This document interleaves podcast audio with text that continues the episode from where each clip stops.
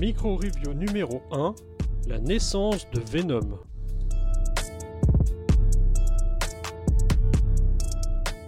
Régulièrement, Panini et Urban sortent des collections à prix cassé pour attirer de nouveaux lecteurs. C'est souvent l'occasion de découvrir ou redécouvrir de grandes sagas. En mars dernier, Panini a proposé une collection autour de Spider-Man. 10 grandes sagas à 6,99€. Parmi ces grandes sagas, on retrouve entre autres la naissance de Venom. Et c'est de ce recueil dont nous allons parler pour cette première micro-review.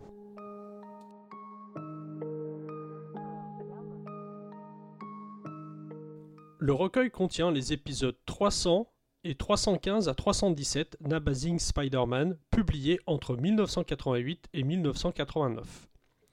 Écrit par David Michelini et dessiné par un Todd McFarlane au top de sa forme, ces épisodes ont été publiés en France à de nombreuses reprises. Mais c'est toujours un plaisir de retrouver une telle saga dans son intégralité, saga qui va marquer à tout jamais l'univers Marvel, puisqu'on y suit la naissance d'un personnage important de cet univers.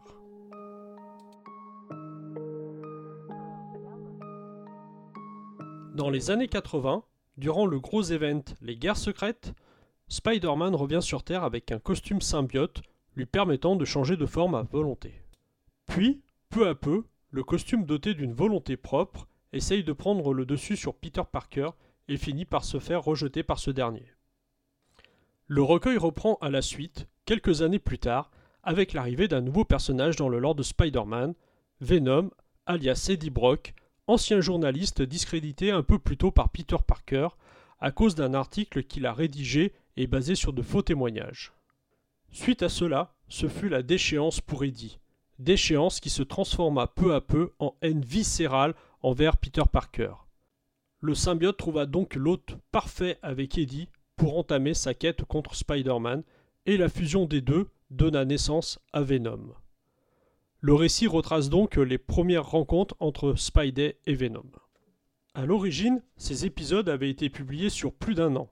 La première apparition dans le numéro 300, qui marqua le premier affrontement entre Venom et Spider-Man, et bien plus tard dans les épisodes 315 à 317, qui marquèrent eux le retour de Venom avec un affrontement dantesque.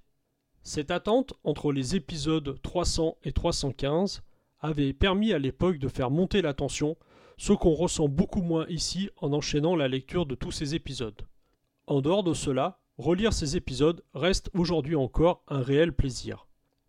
Le style graphique de McFarlane est certes très particulier, très typé années 90, mais il faut reconnaître qu'il aura marqué la série et qu'il restera un de ces grands dessinateurs qui auront travaillé sur la licence Spider-Man.